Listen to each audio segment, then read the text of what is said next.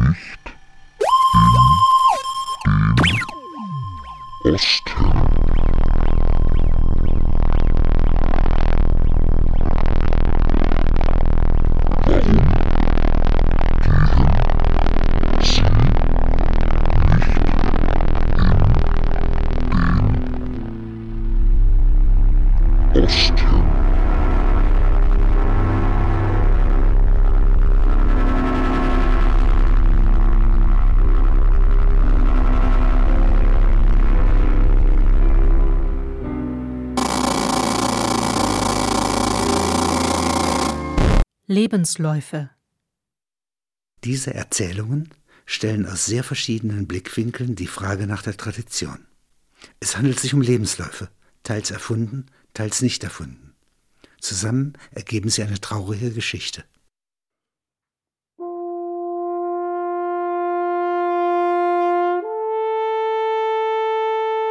Oberleutnant Boulanger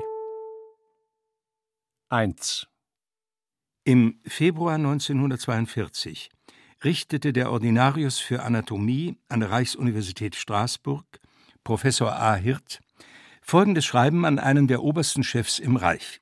Betreff Sicherstellung der Schädel jüdisch-bolschewistischer Kommissare zu wissenschaftlichen Forschungen in der Reichsuniversität Straßburg.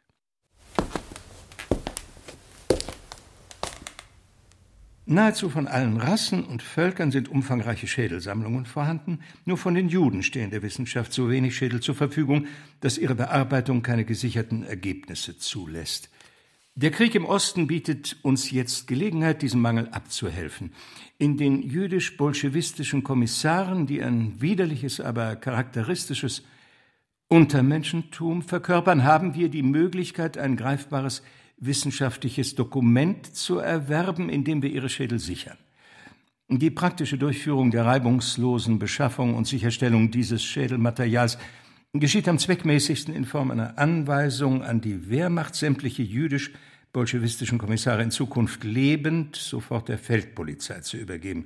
Die Feldpolizei wiederum erhält Sonderanweisung einer bestimmten Stelle, laufend den Bestand und Aufenthaltsort dieser Gefangenen zu melden und sie bis zum Eintreffen eines besonders Beauftragten wohl zu behüten.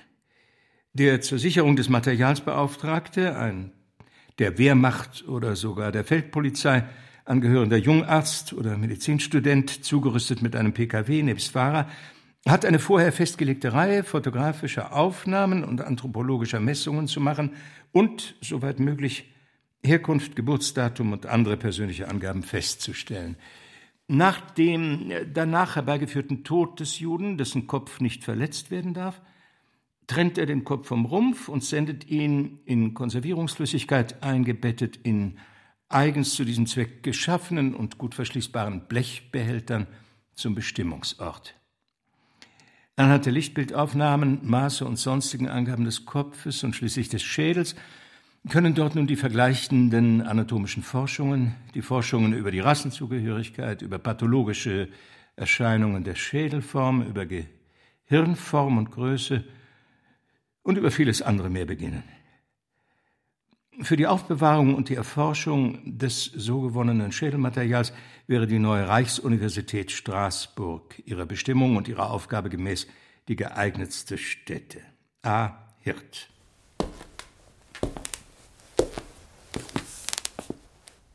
Die Personalabteilung des Heeres bot die Leitung des Sonderunternehmens dem Oberleutnant Rudolf B. aus Flörsheim Main an.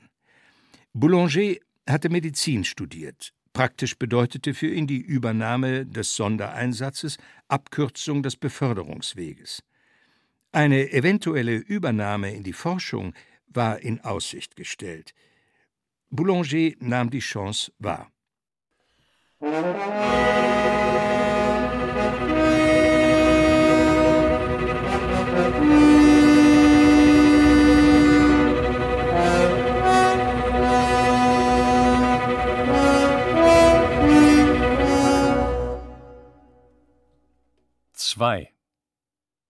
Rudolf B. war 1942 34 Jahre alt. Er war mittelgroß, sein Gesicht war olivfarben, seine Augenlider waren unbehaart. Es war möglich, dass sich unter meinen Vorfahren Römer oder aus dem 18. Jahrhundert Franzosen befanden. Er hatte sich zur Pionierwaffe gemeldet, bereit zu glänzen, Vorteile wahrzunehmen, rasche Lösungen zu vollbringen. Jahre hindurch bestand keine Gelegenheit zum Siegen. Die medizinische Staatsprüfung bestand er nicht, technische Kenntnisse besaß er nicht. Mit nacktem guten Willen wartete er auf seine Chance, die dann 1942 kam. Was er eigentlich lieber geworden wäre. Von Kind an wollte B. Wasserbauingenieur werden. Es gab jedoch in der Nähe von Flörsheim am Main keine Wasserbauschule. Daher entschloss sich Boulanger, nach seinem Abitur in Frankfurt am Main Medizin zu studieren. Nach Schwierigkeiten in der Staatsprüfung scheiterte dieser Studiengang. B wurde zum Militär eingezogen. Vorteile der neuen Stellung. Mit Übernahme des Sonderauftrags stand Boulanger eine Gefahrenzulage von 2 Reichsmark 65 für jeden Fronttag zu. Die Diensteinteilung, insbesondere die Bestimmung der Dienststunden, lag bei Oberleutnant Boulanger. Er nutzte das später gelegentlich aus, um einen Abstecher zu diesem oder jenem Ort in Russland zu machen, der sehenswert war. Außerdem war es möglich, bei verschiedenen Stäben eingeladen zu werden und Freundschaften fürs Leben zu schließen. Drittens bestand die Möglichkeit, bei verschiedenen Intendanturen zusätzlich Decken, Materialien und Verpflegungsposten zu erhalten. Schließlich war zu berücksichtigen, dass die Zugehörigkeit zu Forschung und Lehre, wenn auch nur als Zubringer, prestigemäßige Vorteile brachte. Forschung und Lehre sind frei. Die Angehörigen von Forschung und Lehre rangieren unmittelbar hinter der Partei, bei gesellschaftlichen Veranstaltungen nach der SS. Aber vor den Deutsch-Ostafrikanern.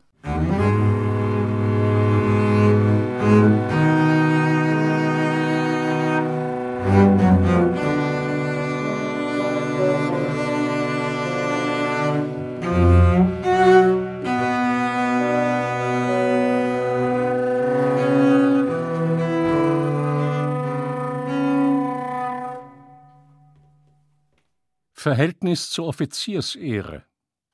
Zeitweise fand B. in den Jahren nach 1942 die von ihm betriebene Metzgeraufgabe, die von anderen Offizieren mit einer Henkerstätigkeit verglichen wurde, abscheuerregend. Andere Offiziere mit dieser Aufgabe betraut hätten vielleicht zu trinken angefangen. Schon bei der Bearbeitung seines ersten Falles hatte B. innere Hemmungen zu überwinden. Beim Abschneiden des Kopfes verließ B. in diesem Fall seinen Posten auf die Gefahr hin, dass die Mitarbeiter Fehler begingen. Du darfst jetzt nicht zum Trinker werden. Andererseits gibt es keine echten Hemmungen, einen anderen Menschen zu töten, wenn man nur deutlich genug sieht, dass es sich nicht um den eigenen Tod handelt. Das Empfinden der Unsicherheit, das B. bei vielen seiner Maßnahmen verspürte, beruhte in erster Linie auf der Missbilligung seiner Tätigkeit durch verschiedene befreundete Offiziere. Diese Missbilligung war jedoch nicht stichhaltig wies B. später den einen oder anderen ihm von der Truppe zugeführten Kommissar zurück, so befehligten dieselben Offiziere, die sein Sonderkommando kritisierten, das Peloton, das den Kommissar meist unter Entstellung des Kopfes erschoss.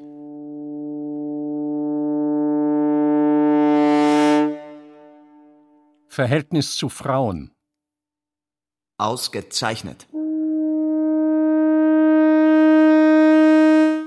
Gefängnisleben.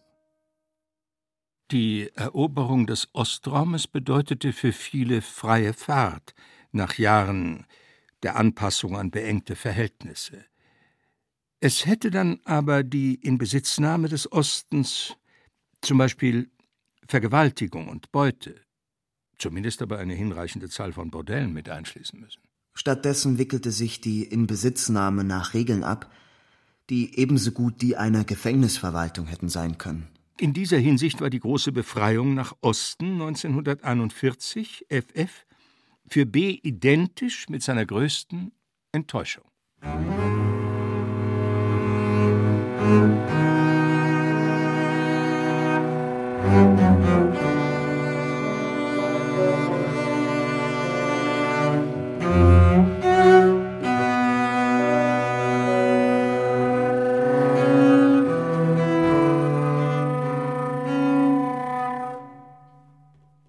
Antrittsbesuch bei Professor Hirt. Bei Professor Hirt gab es ein Menü aus vier Gängen. Königinsuppe, Fischgericht, Rehrücken auf Alexandra-Art, Kompott. Zur Kaffeetafel waren die Nichten des Professors gebeten. Erst gegen Abend verabschiedete sich Boulanger vom Professor. In eine der Nichten hätte ich mich fast verliebt. Am anderen Morgen bestieg er den Zug nach Osten. Die ersten Einsätze erfolgten in der Gegend von Orel. Nicht alle, die Boulanger gemeldet wurden, waren Kommissare. Es erwies sich, dass die Kommissarzahlen übertrieben wurden und die Einstufungen der Kommissare als jüdisch-bolschewistisch willkürlich erfolgten. Das Problem lag in der richtigen Einstufung der Gefangenen als Kommissare und in der Beurteilung des zusätzlichen Unterscheidungsmerkmals jüdisch-bolschewistisch. Praktisch blieben für die Feststellung der Rassenzugehörigkeit nur grobe Gesichtspunkte wie das Aussehen, Name und Vorname, allenfalls Schädelmessungen. So gab es für Boulanger Zweifel über Zweifel, die doch der sorgfältigen und guten Ausführung seines Auftrages nicht hinderlich sein durften. Daher kam es darauf an, dass er Gedanken und guten Willen dahin trug, wo sie der Ausführung nicht schaden konnten. Er las in dieser Zeit philosophische Werke, da er eventuell sein früher aufgegebenes Studium später auf dieses Fach ausdehnen wollte.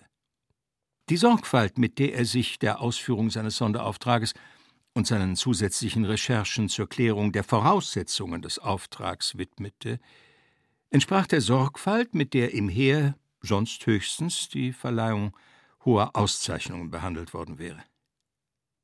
Daher erhielt B.s Kommando bei einigen Stäben den Namen Ordensverleihkommando.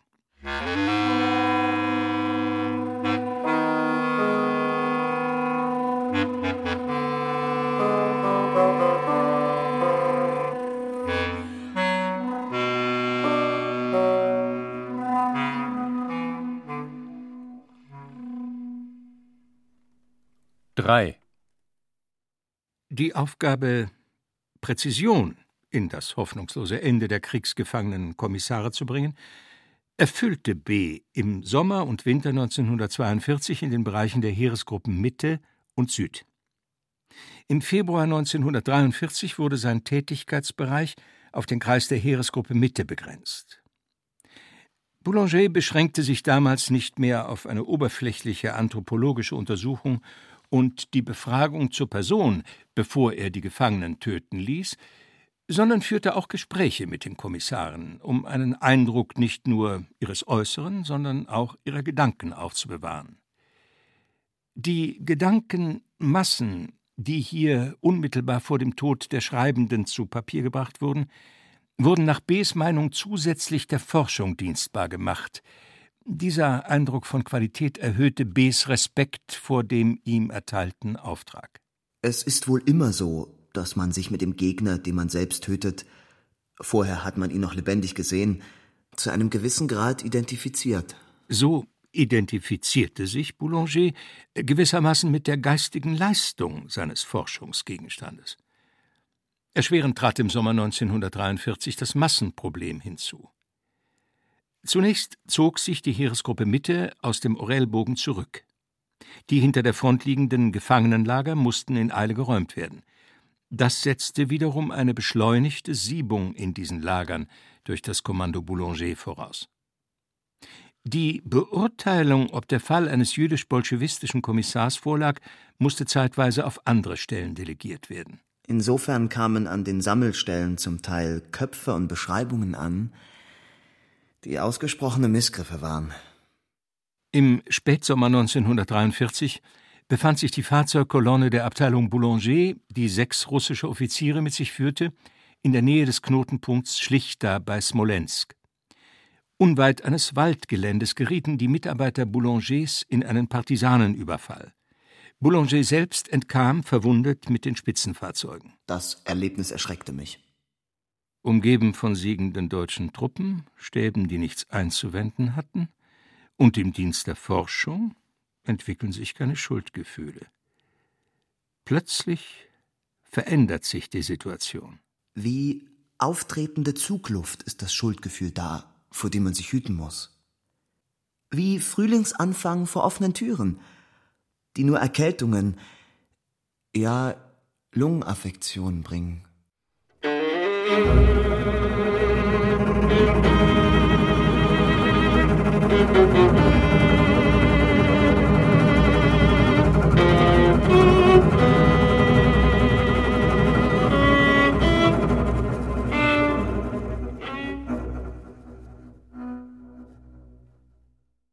Vier. Im Lazarett Wiesbaden-Land verbrachte Boulanger die Jahreswende 1943-44 und einen Teil des Jahres 1944. Durch den Zusammenbruch der Heeresgruppe Mitte in den Augusttagen 1944 wurde die Hoffnung Bs auf Beförderung hinfällig. Auch eine Übernahme in die Forschung schied aus. Stattdessen wurde er nach seiner Wiederherstellung der Zentralverwaltung für die Gefangenenlager in der Ostmark überwiesen. Es gelang B., die amerikanischen Linien zu erreichen. Dort ergab er sich.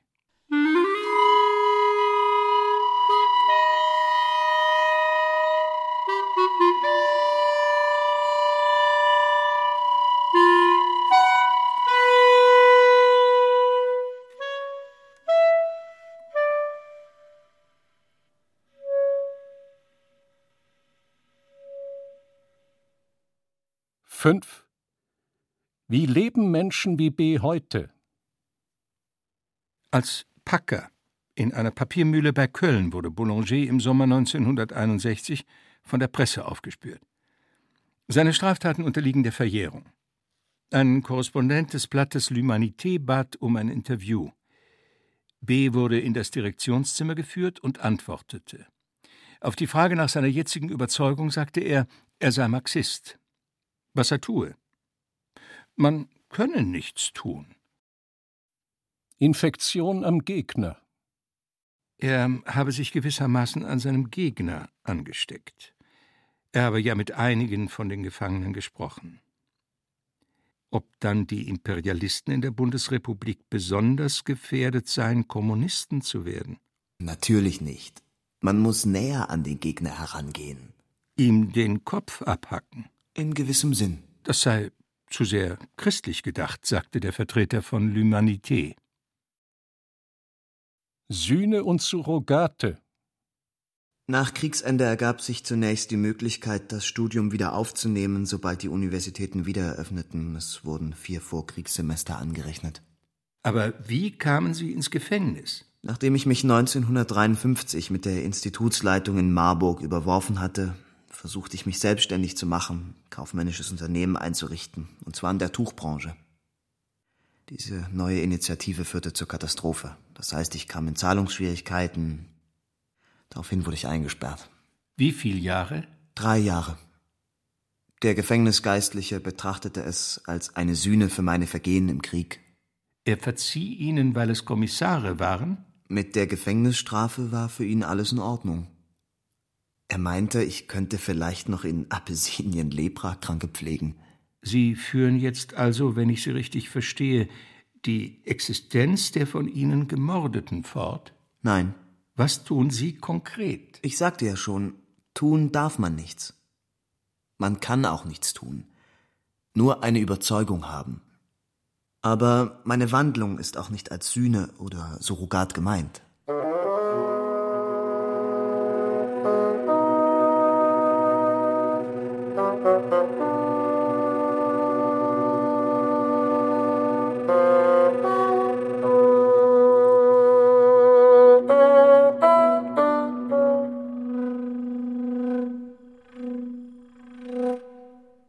Einzelheiten zum Ordensverleihsystem.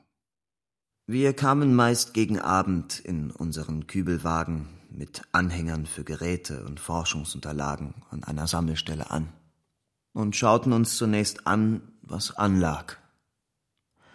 Das meiste, was für Kommissar galt, war kein Kommissar. In einem Fall war es ein Unteroffizier, ein andermal ein Flakoffizier, am Grad der Bildung oder Schulung war am ehesten zu erkennen, was als Kommissar in Frage kam. Bei hinreichender geistiger Überlegenheit sprach vieles für Kommissar.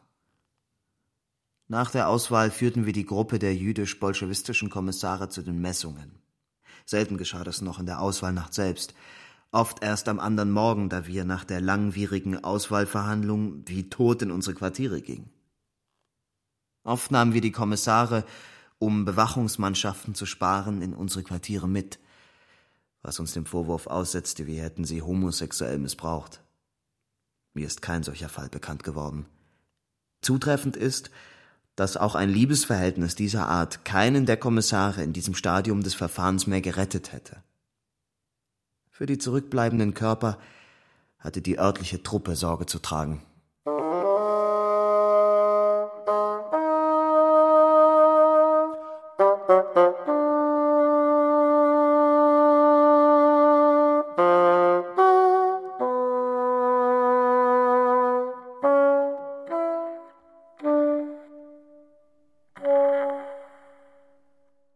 Aktivität und Inaktivität.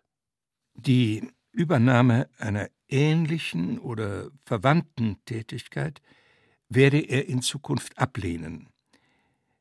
Er wäre äußerst vorsichtig.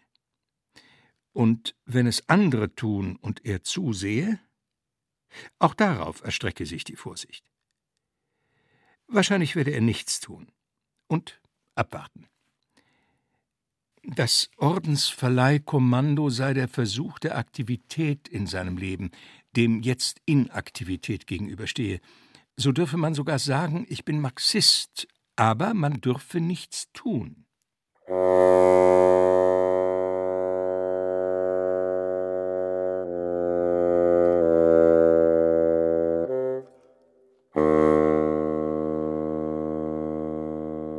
Versperrter Weg nach Osten. Warum gehen Sie nicht in den Osten? Die halten sich nicht an die Verjährungsfristen.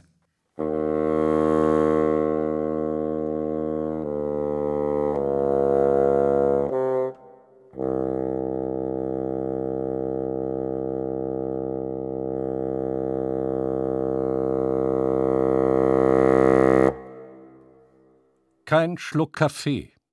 Während des Interviews hatten sich menschliche Kontakte zwischen B. und dem Vertreter der L'Humanité ergeben.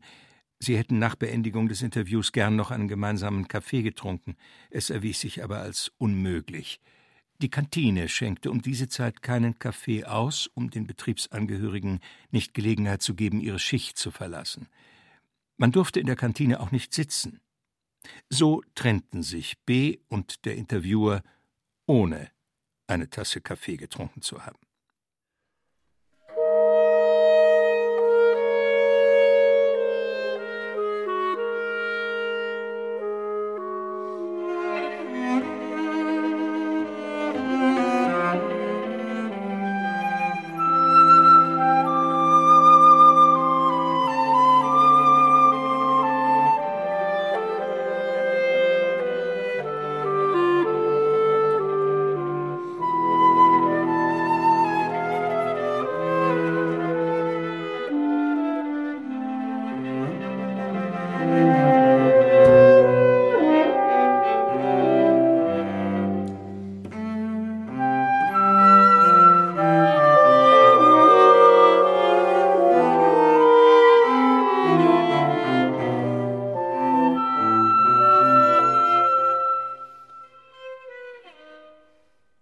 Ein Liebesversuch.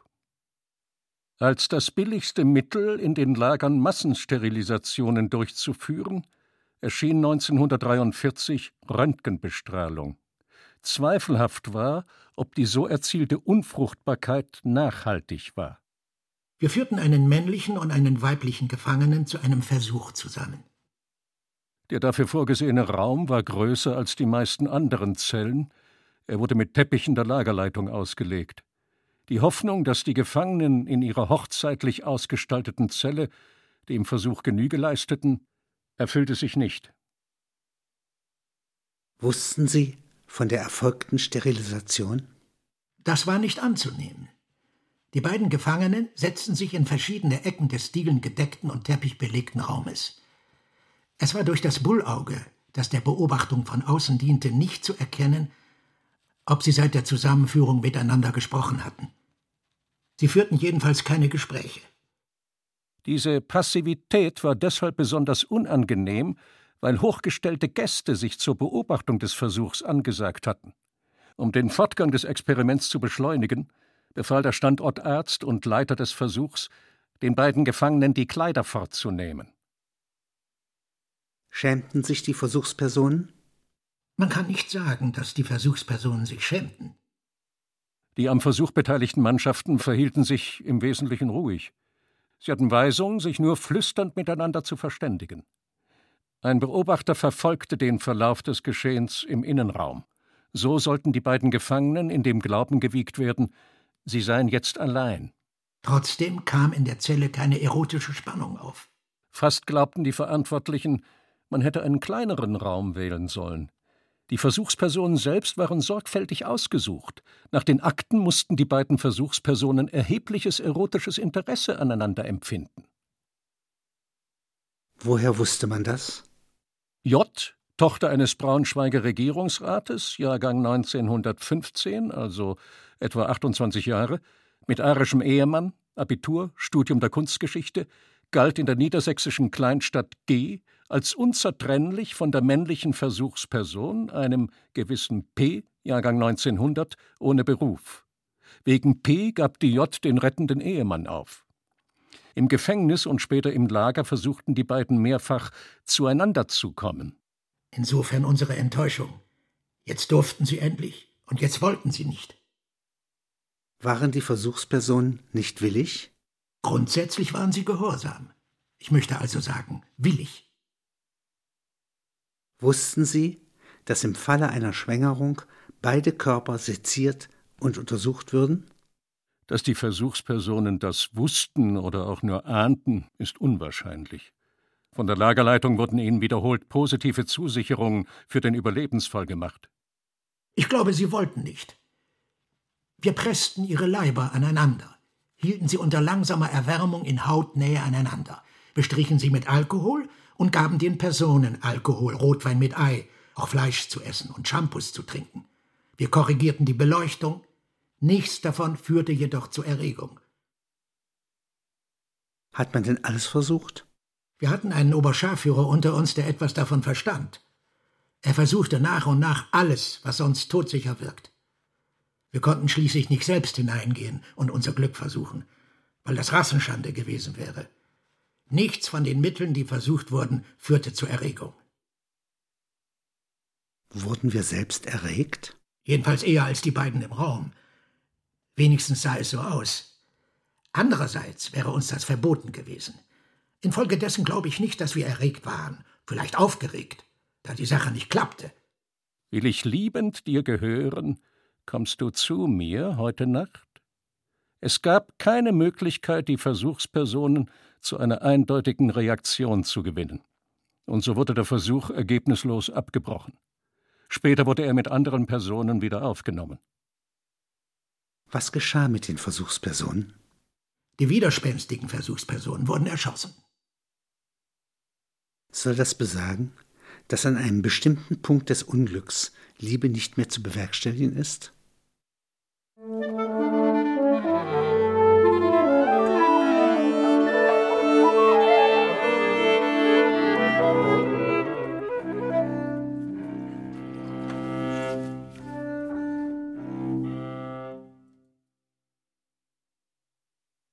Anita G. Haben Sie nicht eine erfreulichere Geschichte? Das Mädchen Anita G. sah, unter dem Treppenaufbau hockend, die Stiefel, als ihre Großeltern abgeholt wurden. Nach der Kapitulation kamen die Eltern aus Theresienstadt zurück, was keiner geglaubt hatte, und gründeten Fabriken in der Nähe von Leipzig. Das Mädchen besuchte die Schule, glaubte an eine ruhige Weiterentwicklung.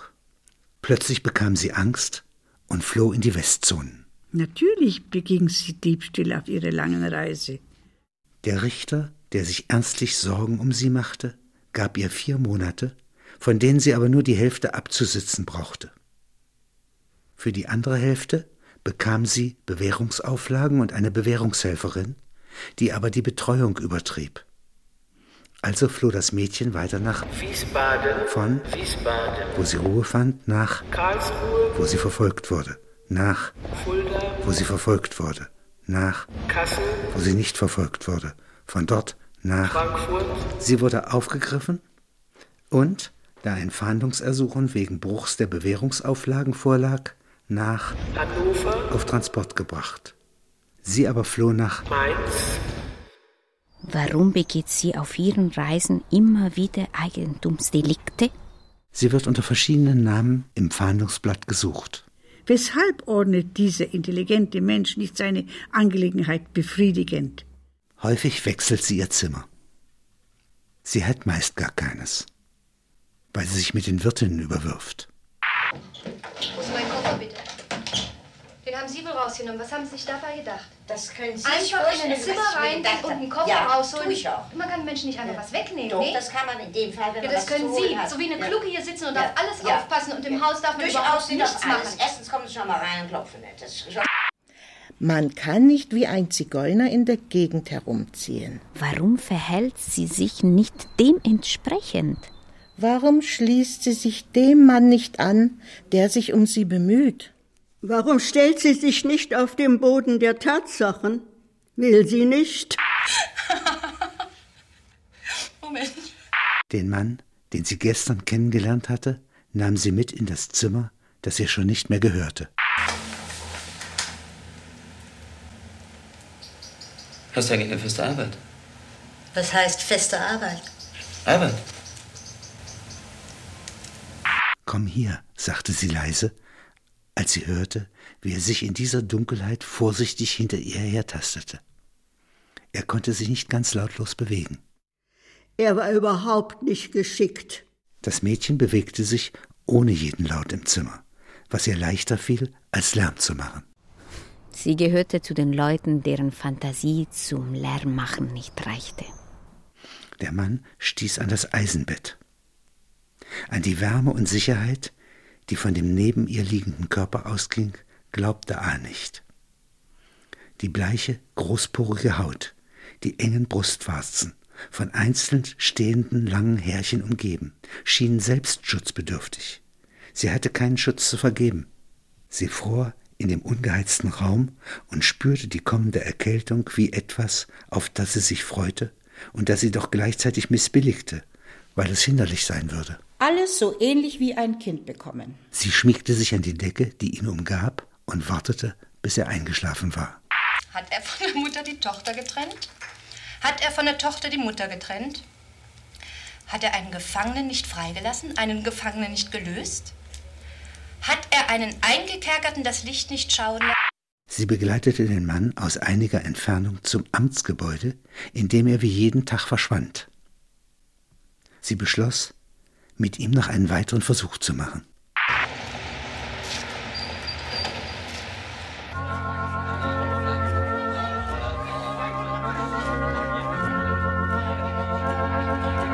Die Vorgeschichte ist mit wenigen Worten wiedergegeben. Anita wollte an dem betreffenden Tag Mai 1956 die Stadt Mainz, verlassen, weil sie in mehreren Pensionen in der Bahnhofsgegend Schulden gemacht hatte und sich in der Stadt nicht mehr sicher fühlte. Sie wollte nach Wiesbaden, hinüberfahren und dort vielleicht arbeiten. Aber als sie die Straße überquerte, wurde sie von einem Auto erfasst. Es kann auch sein, dass sie in das Fahrzeug hineinlief. Sie erhob sich und prüfte die Schrammen an ihrem Körper. Der Autobesitzer kam auf sie zu und ohrfeigte sie. Sie wusste keine Reaktion darauf. Später lernte sie diesen Mann näher kennen. Wenn der Unfall nicht gewesen wäre, hätte sie nie ein Wort mit ihm gesprochen. Der Mann hielt sie an, in Mainz, zu bleiben, sich ein Quartier und Arbeit zu suchen. Er wünschte, dass sie richtig mit Geld versorgt wäre und eine Arbeit hätte. Er hätte sonst befürchtet, dass aus ihrer Untätigkeit Belastungen resultierten. Obwohl er Belastungen jeder Art ausdrücklich ablehnte, gebrauchte er selbst im weiteren Verlauf dieser Beziehung nicht die nötige Vorsicht. Sie erkannte die Folgen seiner Unvorsichtigkeit, behielt aber diese Tatsache für sich, wahrscheinlich, weil sie sich vor seiner Reaktion darauf fürchtete und er auch nicht danach fragte. Gegen Abend wird der Tag wieder schön. Ich will ja lernen, aber es ist unmöglich zu lernen, nicht zu lernen. Aber du kannst doch ganz einfach. Das Mädchen übernachtet mit ihrem Freund in einem fremden Personenfahrzeug.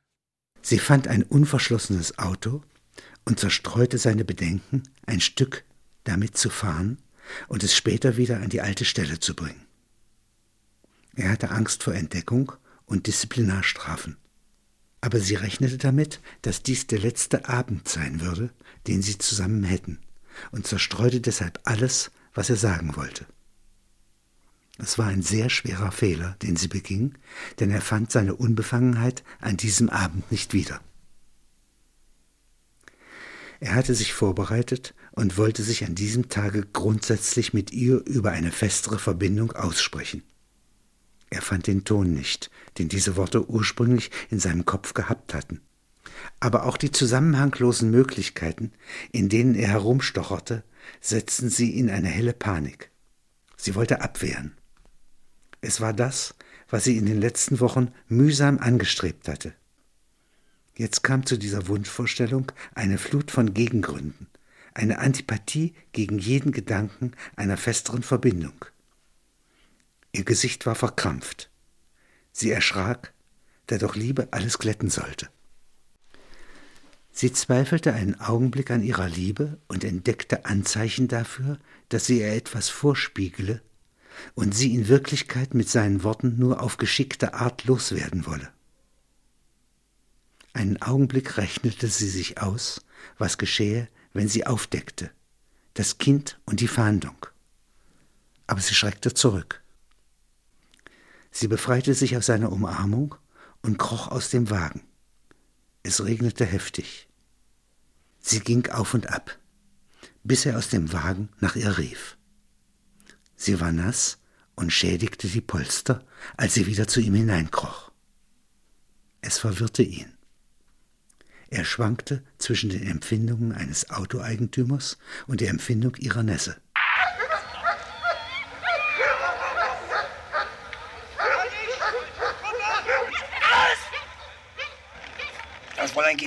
Sie fuhren nach Wiesbaden.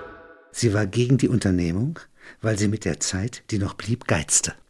Es konnte sich nur um Tage handeln, dass die Polizei sie aufspürte. Sie versuchte diesen Abend zu gestalten. Aber als sie kurze Zeit im Walhalla saßen und die Neuigkeiten ausgetauscht hatten, kam Ausweiskontrolle. Das Mädchen schloss sich in eine Toilette ein und kam auf die Aufforderung hin heraus und ließ sich bis zum Ausgang der Toilette führen, wo sie sich von den Beamten losriss. Sie verbrachte die Nacht im Freien, auf halber Strecke zwischen Wiesbaden und Mainz. Sie fürchtete, dass die Rheinbrücken nachts bewacht würden. Sie wartete am Spätnachmittag in der Straße vor der Wohnung ihres Freundes, um ihm zu erklären, weshalb sie davongelaufen sei. Er gab ihr nicht ganz hundert Mark und riet ihr, nach Nordrhein-Westfalen zu gehen. Er wusste nicht, wie er sich verhalten sollte. Er wollte sie nicht im Stich lassen. Sie ertrug das nicht und machte ein Ende.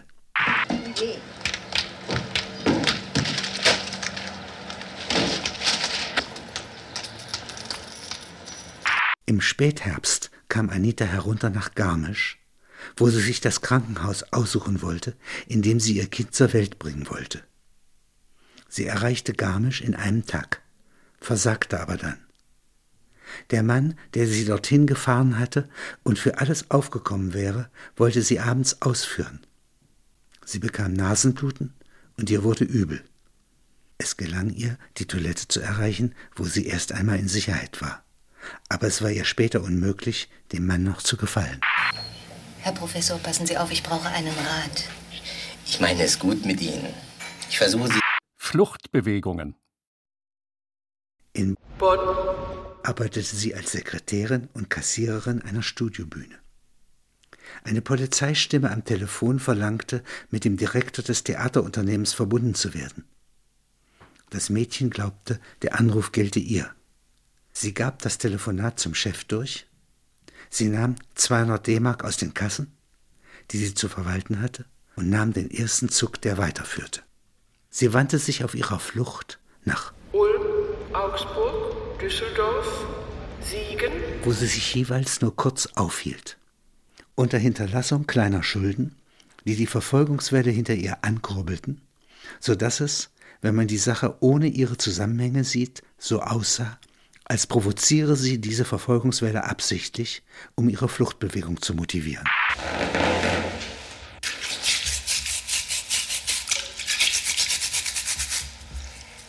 so. In. Braunschweig?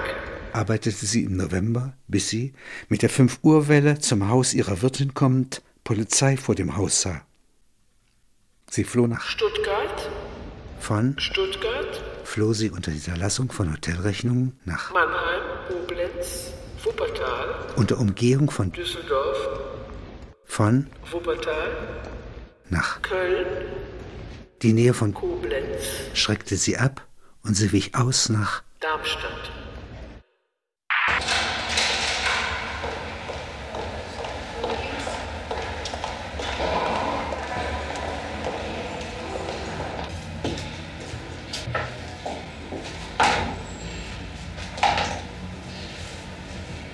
Die Ausgeplünderte.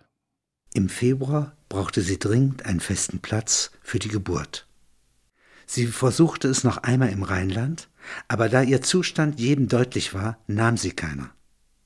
Sie stellte sich der Polizei, nachdem feststand, dass sie keine Papiere hatte und sich definitiv nicht selbst helfen konnte. Sie wurde eingeliefert in die Untersuchungsstrafanstalt Dietz. Sie musste dort sehr kleine Figuren anpinseln, richtete sich aber sonst in ihrer geschützten Zelle ein. Als die Zeit für die Geburt kam, wurde sie in das Anstaltshospital, zwei abgeteilte Zimmer, verlegt. Zu dem Arzt hatte sie kein Vertrauen wegen seiner holzigen Haut und seines unreinen Atems. Es war genau der Typ von Friseur, zu dem sie nicht ging. Sie hatte Angst und reichte Gesuche ein, dass man sie wieder in ihre Zelle zurückbringen sollte.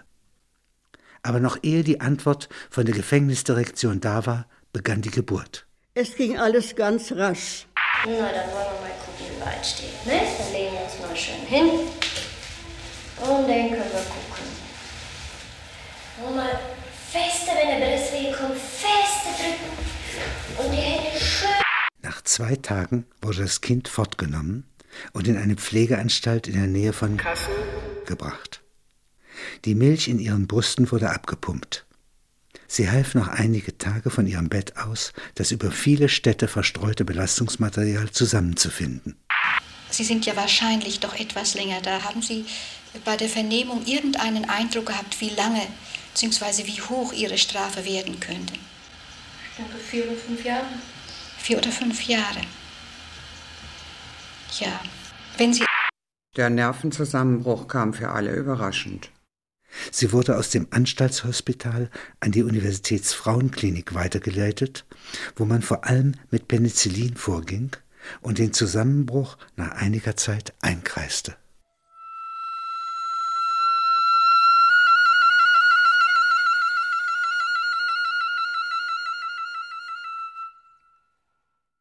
Soll ich Ihnen noch eine Geschichte vorlesen außer der Reihe über eine Geburt, die etwas günstiger ist? Eine freundliche Geschichte? Das ist aber aus einem anderen Buch. Macht das was? Ich versetze das als Autor da rein.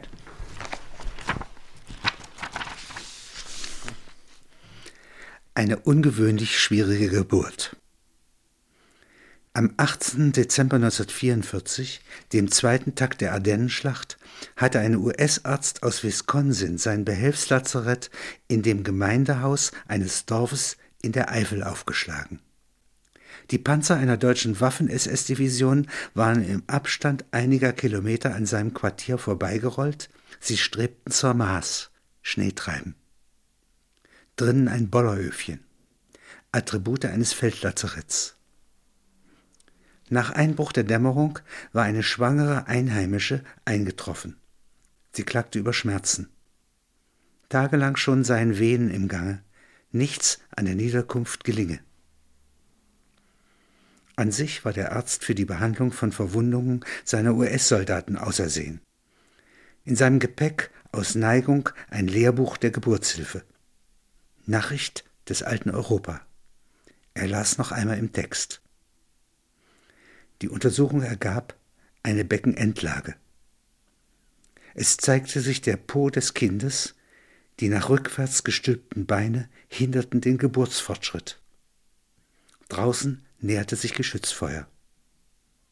Nach geduldiger Reinigung der Hände entwickelte der Arzt die Gehwerkzeuge des angehenden Menschleins und hielt dann, obwohl er für die Operation nichts mitbrachte als das natürliche Feingefühl des Arztes und den Lehrbuchtext, der von dem deutschen Geburtshelfer Bracht stammte, das junge Lebewesen auf seinem Unterarm, Rücken nach oben, Nabel nach unten. Es kam jetzt darauf an, den Kopf des verkehrt im Mutterleib liegenden Kindes rasch hervorzuziehen. Das ist schwierig, weil der Kopf von Natur aus zu groß ist, um sich von der Kindpartie her den nötigen Raum zu verschaffen. Der Arzt muss deshalb mit seinem Mittelfinger in den Mund des Kindes eindringen und den Kopf vorsichtig nach vorn führen. Deutsche Soldaten, ein Spähtrupp, traten herein. Der Arzt ließ sich in seiner Konzentration nicht beeinflussen. Später lag das Kind am Hinterkopf ein ungewöhnlicher Wulst, das Kind gab laut, auf dem desinfizierten Mull. Die Soldaten der feindlichen Macht waren ungeduldig wieder abgezogen. Sie hatten nicht zu stören gewagt. Draußen weihnachtete es. Am nächsten Tag zog das aus nur sieben Leuten bestehende US-Lazarett nach Westen ab, strebte parallel zu den deutschen Voraustruppen zur Maas. Die Verwandten der jungen Frauen waren eingetroffen und hatten das Gemeindehaus übernommen. Das Feldlazarett hatte Büchsen mit Verpflegung hinterlassen, auch Sagrotan und Sanitätsmaterial. Heiligabend mit Kind.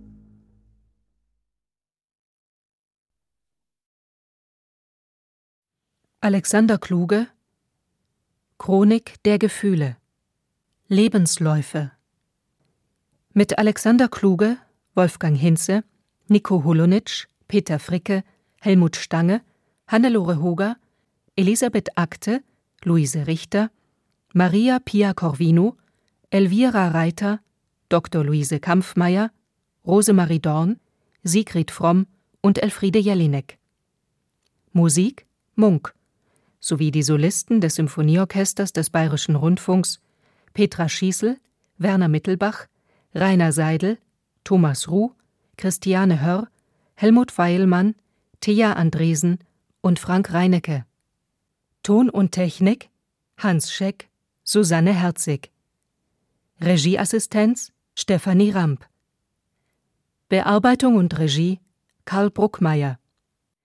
Produktion Bayerischer Rundfunk 2009. Redaktion Katharina Agathos, Herbert Kapfer. Der Hörspielpool. Hat's dir gefallen? Ja, sehr. Hörspiele und Medienkunst. Weitere BR-Produktionen auf einen Blick gibt es im Netz unter hörspielpool.de.